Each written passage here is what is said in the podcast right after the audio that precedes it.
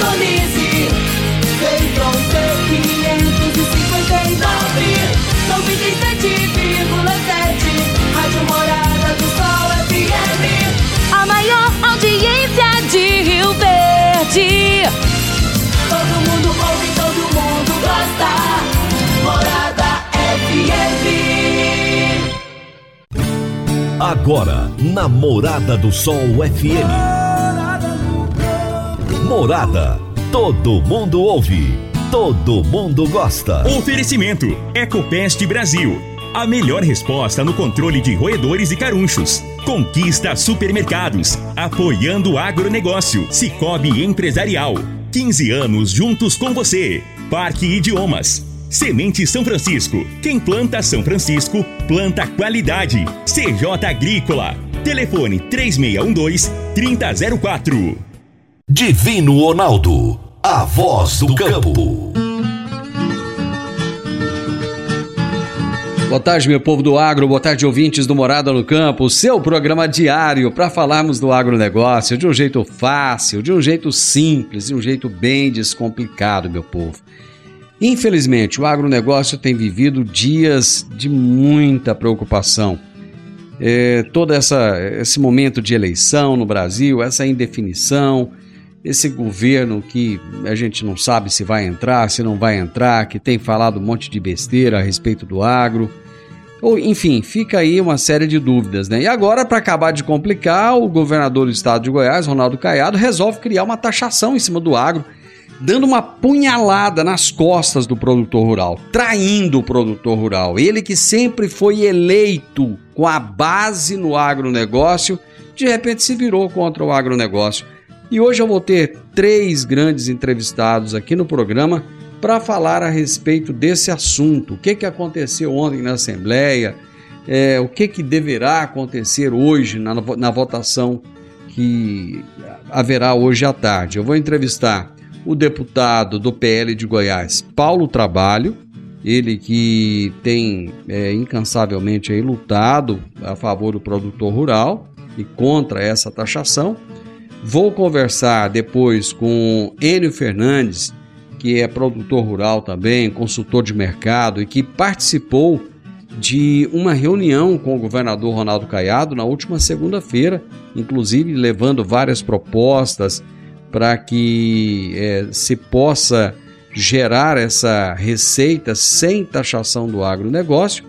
E vou conversar finalmente com o produtor rural e também membro da diretoria do Sindicato Rural de Rio Verde, Ivan Bruselli. Então, são três convidados de peso que estarão comigo hoje aqui no programa. Você está ouvindo Namorada do Sol FM. Meu amigo, minha amiga, tem coisa melhor do que você levar para casa produtos fresquinhos e de qualidade. O Conquista Supermercados apoia o agro e oferece aos seus clientes produtos selecionados, direto do campo, como carnes, hortifruti e uma seção completa de queijos e vinhos para deixar a sua mesa ainda mais bonita e saudável. Conquista Supermercados. O agro também é o nosso negócio. Toda quarta-feira, o advogado Henrique Medeiros nos fala sobre direito no agronegócio. Direito no agronegócio. Aqui no Morada no Campo. Com o advogado doutor Henrique Medeiros. Rádio Morada FM. Um bom dia e bom início de tarde a você, Divino Ronaldo, e a todos os ouvintes que nos acompanham no programa Morada no Campo. Durante este mês, estamos tratando das questões relativas ao despejo rural, que é a medida judicial adequada para que o proprietário da fazenda retome a posse da sua terra, que está cedida em contrato a um terceiro. O ajuizamento da ação de despejo ela é admissível em casos específicos previstos, previstos na legislação agrária. E hoje trataremos de uma dessas hipóteses, que é a ocorrência do abandono total ou parcial do cultivo da área dada em contrato. A Constituição Federal, em seu artigo 5, inciso 23, determina que a propriedade cumpra a sua função social. Dessa forma, não se coaduna com a ordem jurídica o não aproveitamento ou o subaproveitamento das glebas rurais que estão cedidas em contratos de arrendamento ou parceria. O abandono do cultivo ataca a finalidade do contrato de arrendamento ou de parceria, que é a exploração da terra, tornando-a produtiva e atingindo assim a sua função social. Tamanha a gravidade dessa conduta que poderá gerar até mesmo a desapropriação do imóvel rural, trazendo dessa forma grandes prejuízos ao proprietário da terra. Por isso, havendo abandono, tem interesse o proprietário em despejar o contratante relapso e, consequentemente, rescindir o contrato. Por isso, é importante que o proprietário sempre acompanhe a execução do contrato e fiscalize esse contrato e a correta exploração do seu imóvel rural que foi cedido em contrato. E, não menos importante, sempre esteja auxiliado por um advogado profissional especialista para dar-lhe garantia aos seus atos. E essa foi mais uma dica de direito aplicada ao agronegócio. Um grande abraço a todos e até a próxima semana. Doutor Henrique, um grande abraço, até a próxima quarta-feira. Eu vou para o intervalo agora e já já eu retorno com os meus entrevistados de hoje, o deputado estadual Paulo Trabalho, depois o consultor de mercado e produtor rural Enio Fernandes, líder classista também, grande líder classista, e depois o produtor rural e membro da diretoria do Sindicato Rural de Rio Verde, Ivan Bruxelli. Divino Ronaldo, a voz do campo. Divino Ronaldo, a voz do campo. Quando você vai adquirir uma máquina, seja um trator, uma coletadeira, uma plantadora, um pulverizador ou um implemento agrícola, o que mais interessa é a confiabilidade e a tradição. Aliada a um atendimento de qualidade, um pós-venda de primeira, uma oficina qualificada e peças de reposição sem perda de tempo. A marca mais confiável do mercado é Massey Ferguson porque agrega tecnologia, modernidade e a certeza do melhor investimento.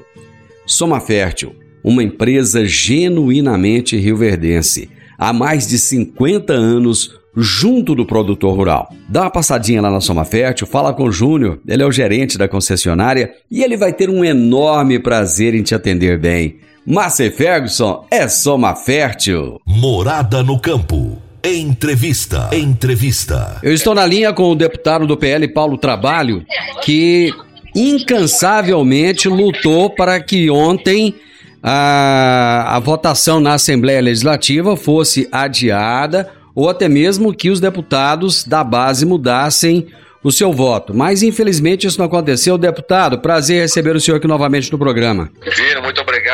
Prazer estar com vocês. É uma, é uma grande luta, né? A gente não pode desistir. Pode ter uma luz no fim do túnel, tem uma esperança, nós temos que lutar por ela. Deputado, houve uma invasão do plenário por parte de produtores rurais. O senhor esperava essa invasão ou foi inusitado? Foi uma, um ato espontâneo dos nossos produtores rurais. É, foi uma atitude correta, porque eles estão sendo acometidos aí por uma grande injustiça por parte do governo do estado e por parte do legislativo goiano, né? Que vai prejudicar grandemente o setor. O governo tá, está coagindo deputados da base a votarem favoravelmente, favoravelmente esse projeto e o produtor fica de mãos atadas tendo que assistir. Eles não aguentaram. Essa foi a resposta que eles deram ao governador Ronaldo Caiado pela traição, né? Que sofreram com essa taxação. Não foi aprovada ainda é, hoje é a última votação, né? Infelizmente a sessão foi convocada híbrida, ou seja, os deputados não precisam presencialmente, e infelizmente também sem a presença do público. É, é lamentável essa situação, como você colocou, eu fiz o que pude, nós fizemos, né, o que estava ao nosso alcance para tentar impedir, para tentar reverter o resultado. Não está perdido ainda, porque a votação final não acabou, mas é, é triste ver deputados sendo coniventes com, com um governo que não tem palavra e massacrando um setor tão importante da nossa sociedade que é o nosso agro, né? Lamentável. Algumas palavras que foram proferidas por parlamentares no plenário foram muito fortes. Por exemplo, de que deputados que não foram reeleitos estariam é, aguardando cargos do governador, inclusive secretarias.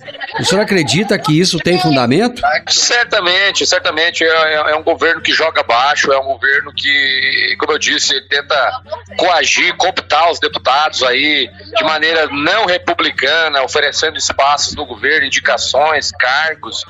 E eles se apegam com coisas pequenas e acabam vendendo o agro, nosso agro, a preço a preço de banana, né? Então isso é muito muito triste e acontece. A gente esperava que eles tivessem uma seriedade, um comprometimento maior com, com, com o agro, mas não é o que acontece, né? Então, não podemos nem chamar de democracia, não está tendo democracia nesse caso. Por isso que eu parabenizo aqueles que tiveram coragem de adentrar o plenário aí e, e buscar por justiça.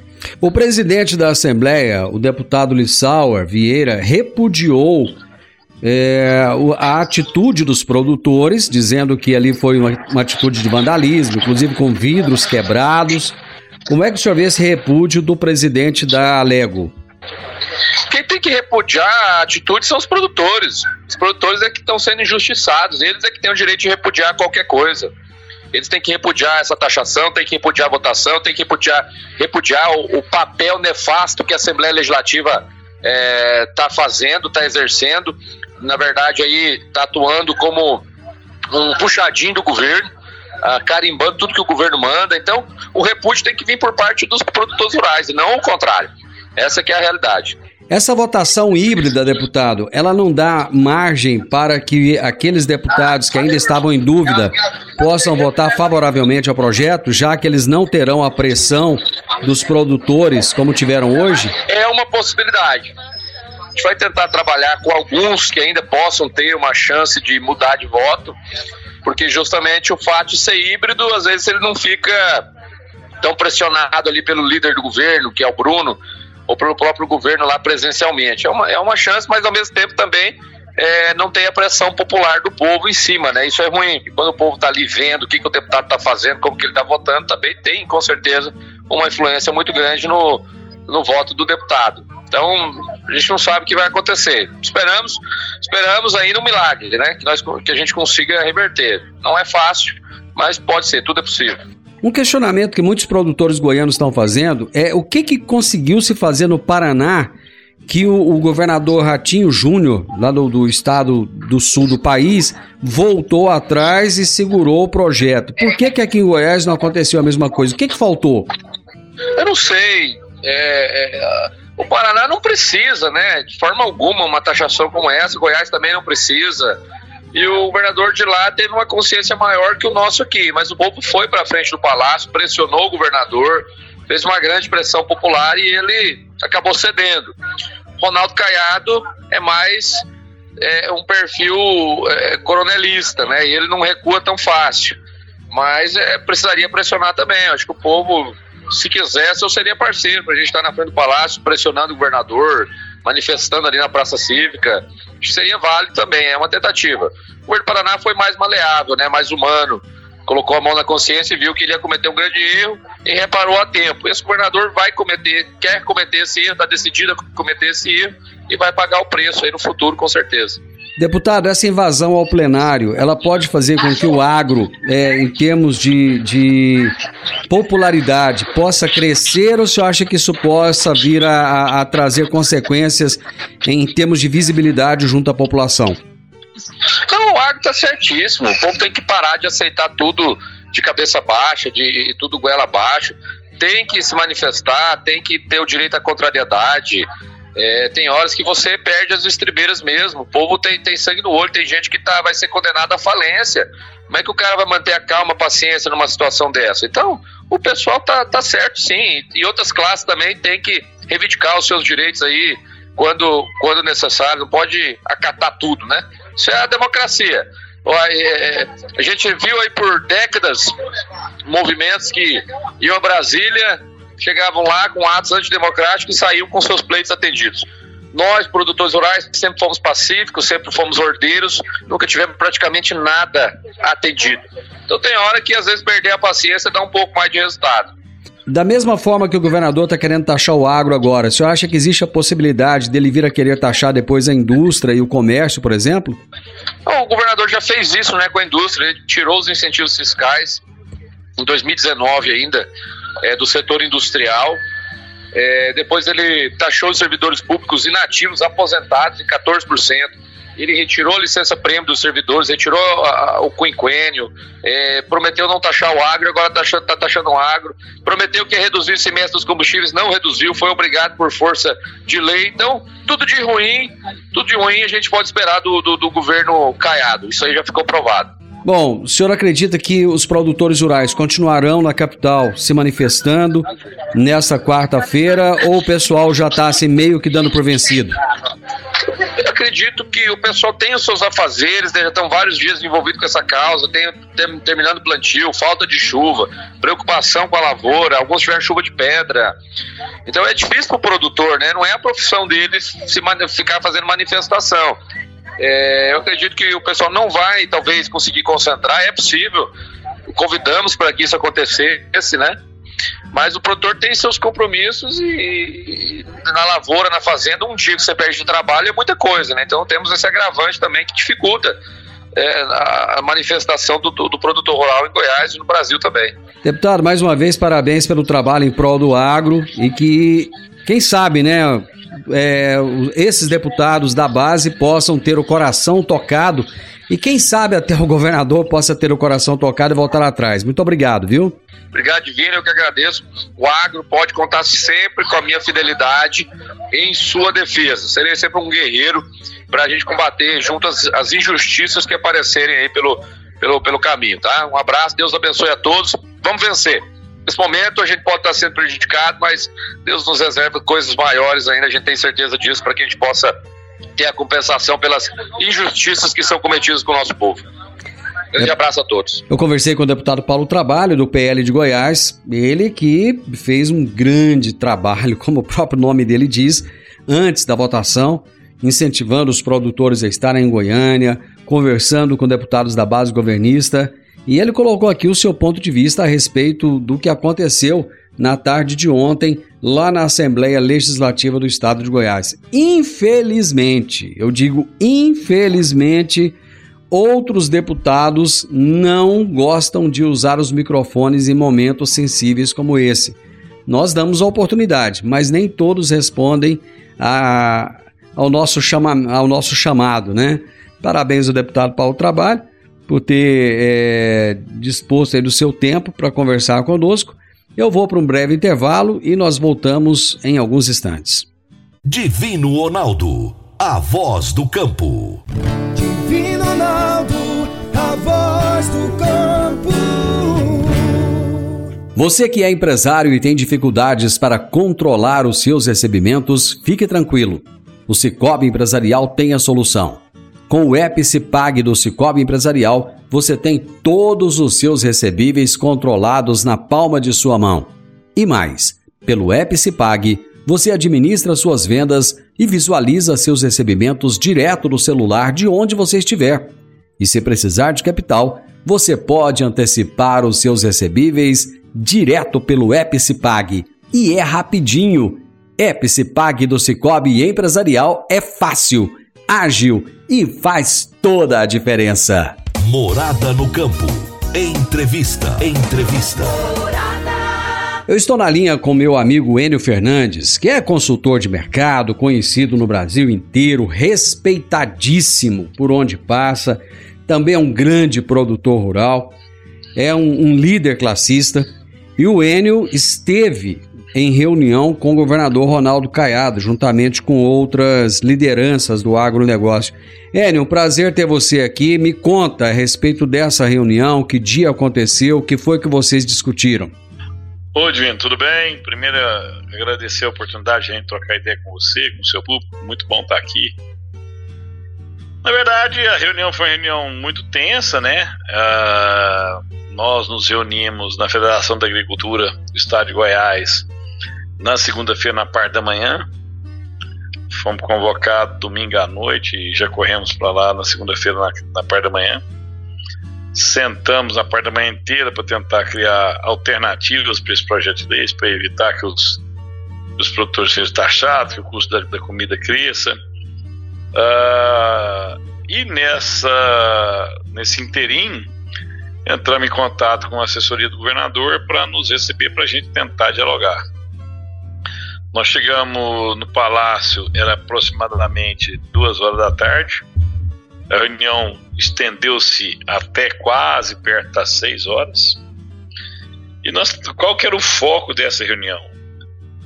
Tentar sensibilizar o governador Ronaldo Gaiado da gente é, retirar esse processo, tentar pensar alternativas quanto a essa taxação, garantir é, recursos para o Estado gerir as obras que o Estado precisa gerir, mas evitar criar mais impostos, né? E o problema é que impostos nos alimentos não tem jeito, no final do dia se traduz em comida mais cara. É o que nós devemos ver daqui para frente, daqui uns dias. Né? Daqui a alguns meses, essa realidade, se, se tudo ocorrer como planejado, nós vamos ter muito desgaste, menor margem. E quando você tem menor margem de investimento, você, você abre menos áreas, você para de crescer, áreas que são mais frágeis não são abertas. E no final do dia a demanda cresce, falta, falta o produto e o preço sobe. Então isso nós fomos tentar mostrar para o governador. Uh, ele foi, ele marcou pé na sua posição, falou que precisava desses recursos nós contra-argumentamos, Ronaldo, mostrando o que está acontecendo em Carapone em 10 anos, está acontecendo agora em Nova Guixá, está acontecendo na Poré. Eu vou te falar sobre Carapônia, né? Eu fui para Carapônia explorar em Carapônia em 2012, tem 10 anos atrás. Se eu precisasse de um torneiro mecânico, eu não tinha. Se eu precisasse de algum produto agroquímico, eu não tinha.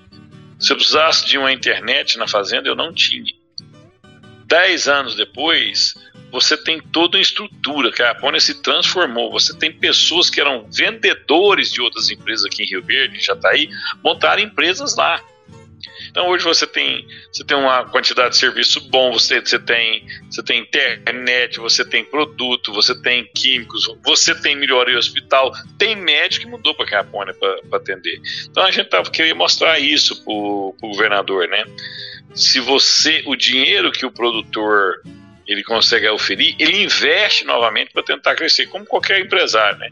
E a gente estava desenvolvendo áreas em Goiás que não eram tão prósperas, né? Que o clima, ou o clima não ajudava, ou a terra não era tão favorável ao agro, né? Muita área de areia em algumas regiões que eram exclusivamente destinadas à pecuária estão sendo incorporadas, né? E a gente foi tentar sempre sensibilizar o governador para evitar que ele implementasse essa taxa. Infelizmente, ele preferiu ir para votação e as consequências foi que nós vimos. Enio, a impressão que dá é que foi uma birra pessoal do governador. Sendo ele um conhecedor do agro, sendo ele um produtor rural, alguém que a vida inteira se elegeu em função do agronegócio como um representante, o que, que levou o governador a, a, a, a pisar, a cuspir no prato que comeu a pisar no pescoço do produtor rural. Por que essa birra toda? Leonardo, é, no fim do dia, as, as, as visões de mundo das pessoas mudam, as visões de horizonte mudam, né? Realmente, para eu poder responder essa pergunta com profundidade, eu deveria é, ser mais próximo do governador, entender o que ele está pensando. Na minha visão, foi um equívoco, na dele é extremamente necessário para para, as decisões que ele vai tomar daqui para frente, né? Eu não sei quais são os projetos políticos dele, eu não sei qual, qual a visão que ele vê para Goiás, eu não sei qual setor que ele quer se aproximar, que no final do dia, todos nós nos aproximamos de vários setores. O que eu fico muito preocupado é o seguinte, nós não temos a excelência na indústria, nós temos boas indústrias, indústrias importantes para Goiás, mas nós não temos a excelência da indústria, né? A indústria de altíssima tecnologia nós não operamos no Brasil.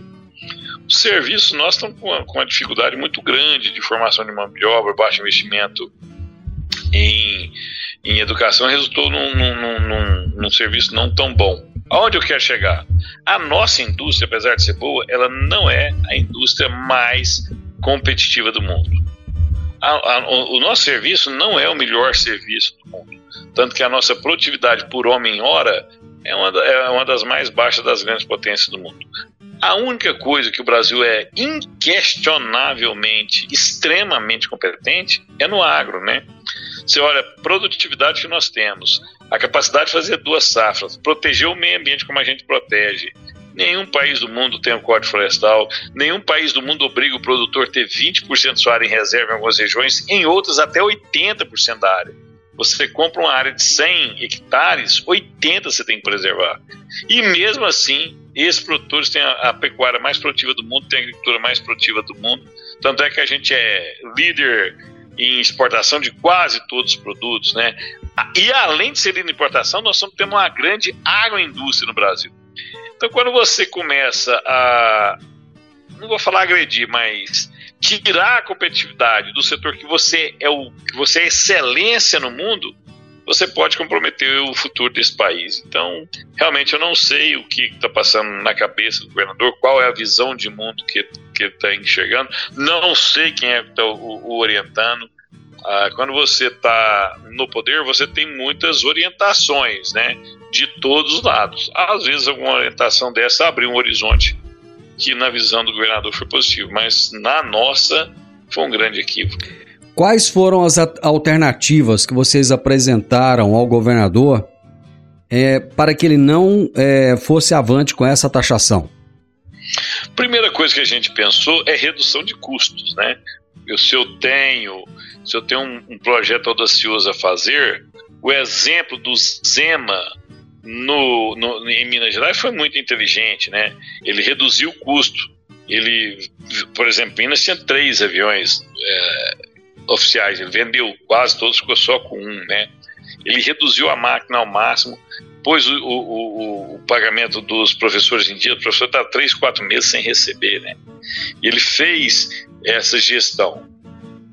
Nós apresentamos isso para o governador, o que a gente precisava cortar o tamanho do Estado, diminuir o Estado, né? Qualquer Estado, não é o Estado de Goiás, qualquer Estado ele é um ser amorfo, gigantesco, pesado, ineficiente e lento, né? E ele, ele é voraz, tudo que eu ponho na frente do Estado ele devora. Só tem uma maneira de eu diminuir a voracidade do Estado, é diminuir o recurso na frente dele. Porque aí o, o Estado começa a gerir melhor os recursos que tem. Esse, esse foi um ponto de vista que nós abordamos. Outro ponto de vista que nós abordamos, se você vai taxar, por que taxar alimento? Por que você não taxa cigarro? Aumenta 2% no, no, no imposto de cigarro, aumenta 1% no imposto da bebida alcoólica, aumenta 1% né, na é, é, internet. Estou dando alguns exemplos que a gente está pensando assim, o que é su, supérfluo? Artigo de luxo, aumenta o querosene do combustível de avião. Então, é, é, mas quando você aumenta a arrecadação, ou taxa, ou imposto, ou contribuição, o que quer que seja, no alimento, no fim do dia, quem vai pagar mais é a população mais carente. Porque não tem imposto que fica na mão do empresário só. Ele simplesmente repassa ou diminui a produção. Se ele consegue repassar, ele transfere para a camada que compra isso dele, a camada mais baixa da população. No caso das commodities agrícolas, elas são precificadas no mercado internacional. Então, se eu tenho mais ou menos lucro, eu invisto mais ou menos na minha atividade. Vou te dar um exemplo claro que salta aos olhos. Divino Ronaldo, pega o preço da carne bovina. Os produtores de boi gordo no Brasil estão sofrendo absurdamente. Hoje, cada boi confinado que você encaminha para o frigorífico, você está perdendo de 700 a mil reais por animal. Por que tem essa, essa diferenciação? Pelo, tam, pelo tamanho do confinamento, a dieta que você utiliza, a, a, o genótipo do animal, a raça do animal. Então você tem essa variação. Os produtores estão diminuindo cada vez mais o gado confinado. Tanto é que se você andar no estado de Goiás, o que, que você vai ver? Você vai ver pastagens e passagem virando agricultura, porque não ganha dinheiro com a, com a pecuária. E, e isso está fazendo o preço da carne é, continuar alto. A população compra menos carne, está comprando cada vez menos carne e o preço não cai, porque a produção cai junto. Então, quando eu taxo o alimento, no final do dia a conta fica para a camada mais frágil da população. E nós vamos ver isso acontecer nos próximos meses. Infelizmente, né, Enio? Bom, vamos torcer para que nessa votação híbrida que vai acontecer hoje à tarde, que alguns deputados possam rever as suas posições, voltando atrás e não aprovando essa taxação. Grande abraço para você, Enio. Mais uma vez, eu te agradeço por participar conosco aqui no programa. Eu posso fazer um último comentário? Perfeito. Vamos lá. Eu, a culpa, a grande parte dessa culpa, não é só do governador ou só dos deputados. Eu queria chamar a atenção da população. Nós precisamos ter memória Nós precisamos lembrar das coisas. Alguns atores políticos tomam algumas decisões porque acreditam que a população vai esquecer. Daqui dois anos, nós vamos ter eleições para prefeitos e vereadores. Nós precisamos escolher com muito cuidado quem vão ser nossos prefeitos, quem não vão ser nossos vereadores. Alguns desses deputados estaduais que lá votaram contra o, a produção de alimento, eles vão estar nas suas bases tentando eleger os seus vereadores e os seus prefeitos, porque daqui quatro anos eles vão precisar dessa base para apoiar suas candidaturas. Então, independente de como você pensa, de, independente de como você acredita, guarde os nomes das pessoas que votam contra o seu interesse ou contra a sua visão de mundo. Daqui dois anos, vereadores que são apoiados por esse tipo de deputados que você não concorda, não vote neles. Se você concorda, vote neles. Agora, se você não concorda com o que o deputado fez, quem anda perto dele, evite votar nele. Então, a decisão, a decisão maior está na mão do cidadão brasileiro. Ele escolhe em quem ele votar. Agora, para votar, você tem que olhar o passado, o que, que esse cara fez, o que, que ele aprovou, as leis que eles estão aprovando. Lhe agradam? Se lhe agradam, vote nele. Se não lhe agradam, se lhe desagradam, retribua da mesma maneira. Não vote nesses deputados. Se nós começarmos a fazer isso com os vereadores, prefeitos, deputados estaduais, deputados federais, senadores, presidente da República e governadores, nós vamos ser ouvidos. Caso a gente continue votando sem pensar muito, sem analisar profundamente, votando por votar, nós vamos continuar sendo decepcionados constantemente por quem nos lidera. Enio, foi dado o recado, muito obrigado. Grande abraço. Um grande abraço, um abraço a todos, que Deus nos ilumine. Tchau, tchau. Essa foi a participação do meu amigo Enio Fernandes e eu vou para mais um intervalo. Já já nós retornamos.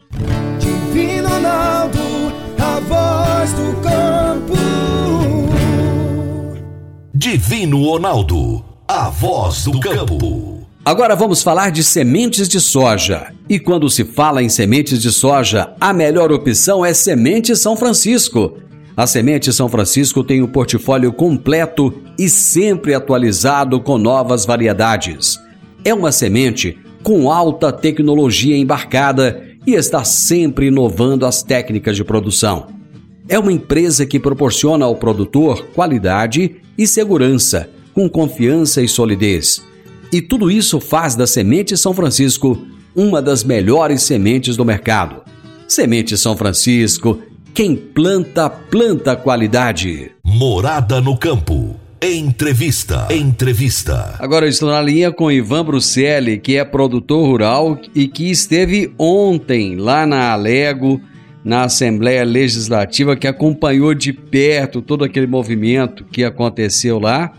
Voltou de Goiânia ontem à noite ainda e vai nos contar o que, que aconteceu na Alego, por que, que o, os produtores invadiram a plenária. Bom dia, Ivan. Seja muito bem-vindo aqui mais uma vez ao Morada no Campo. Bom dia, Divino Ronaldo. Bom dia, ouvintes da Morada do Campo. E, então, Divino Ronaldo, ontem, né?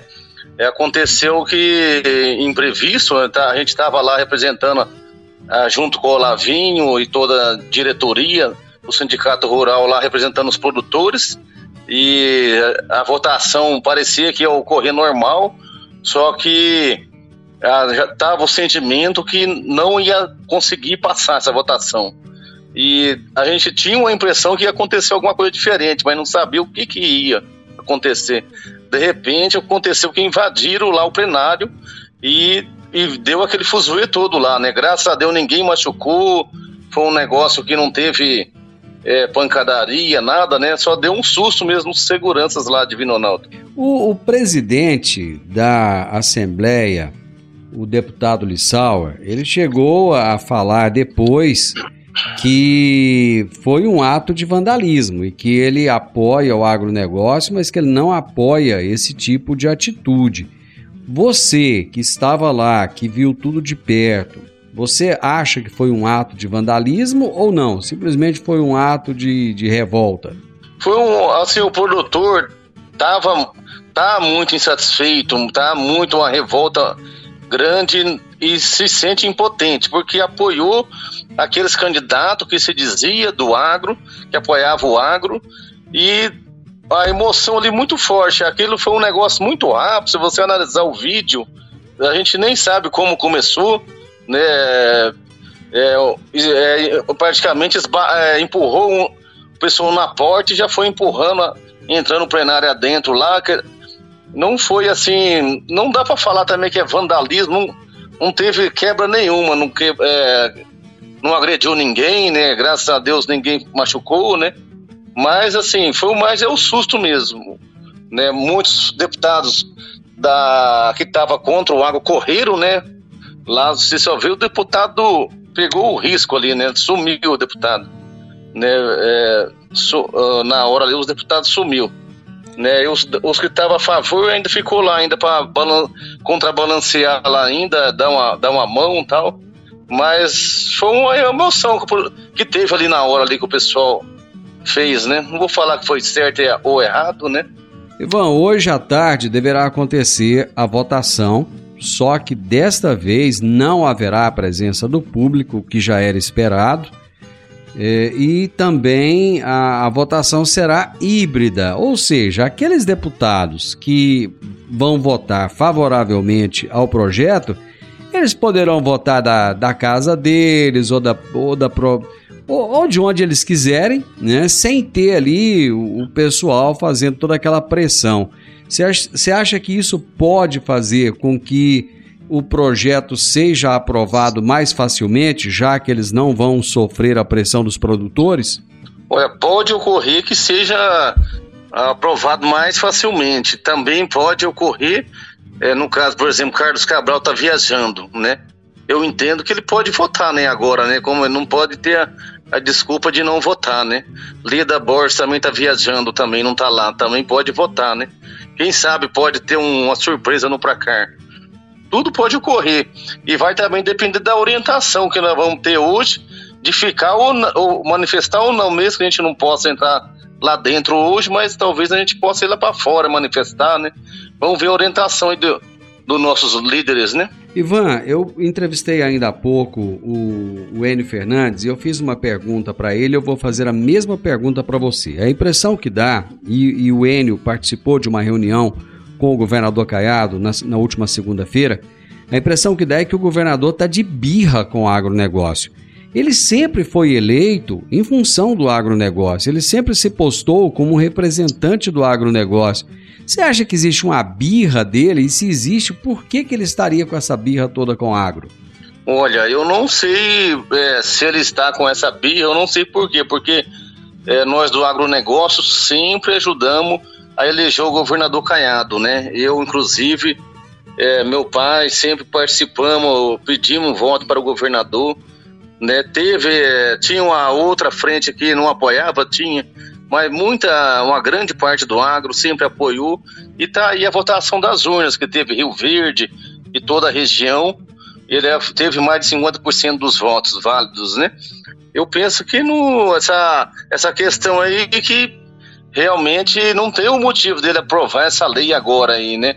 O que o produtor tá mais o produtor também tá magoado a forma que ele tá tratando o produtor né? Está tratando o produtor como ele é, chamou de grupos, né? Como que ele não governa para grupos, que ele é, é, falou assim, não falou a parte boa, que o produtor é produzir alimentos, né? Que hoje o produtor está passando uma dificuldade, está mais de 20 dias nas lavouras sem chover, não sabe se vai produzir, se vai produzir empatar o custo ou se vai produzir abaixo do custo, né? O produtor da pecuária tá com a forca aí, ó, a pecuária está diminuindo, o produtor hoje da pecuária está tendo mais de 400 reais por boi de confinamento, quem que fez esse confinamento. Então, na hora de dividir é, os, o, na receita líquida, não é sobre a receita líquida, é sobre o bruto. E esse 1,65% do bruto vai equivaler a 12% da nossa renda líquida, vai comprometer em muito o produtor rural. Ivan, eu agradeço sua participação aqui e torcer para que essa taxação não passe, para que o produtor rural, para que o povo goiano não seja penalizado mais uma vez E parabéns pela atitude de vocês ontem, parabéns pela pressão que vocês têm feito. Paralela a tudo isso, ainda tem a pressão que vocês estão fazendo lá em Brasília e aqui em Rio Verde, na BR, em frente ao tiro de guerra. Muito obrigado e um grande abraço para você. Obrigado, Divino Ronaldo, obrigado né, ao seu importante programa, dizer que o Sindicato Rural está sempre presente em todas as, as manifestações. Nosso presidente Olavim está mais de uma semana lá em Goiânia, né, e também estamos presentes lá em Brasília. Então estamos sempre representando o produtor rural. Eu conversei com o produtor rural e que é membro também do, da diretoria do Sindicato Rural de Rio Verde, Ivan Bruselli, que esteve ontem lá na Assembleia Legislativa, acompanhou de perto toda essa esse imbróglio que aconteceu lá.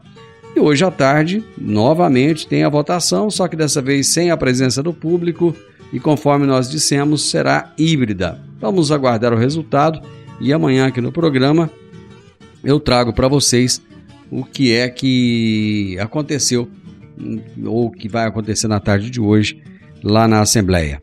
Final do Morada no Campo, eu espero que você tenha gostado. Amanhã, com a graça de Deus, estaremos juntos novamente a partir do meio-dia aqui na Morada FM. Tenham todos um grande, uma grande tarde, que Deus abençoe e até amanhã. Tchau, tchau.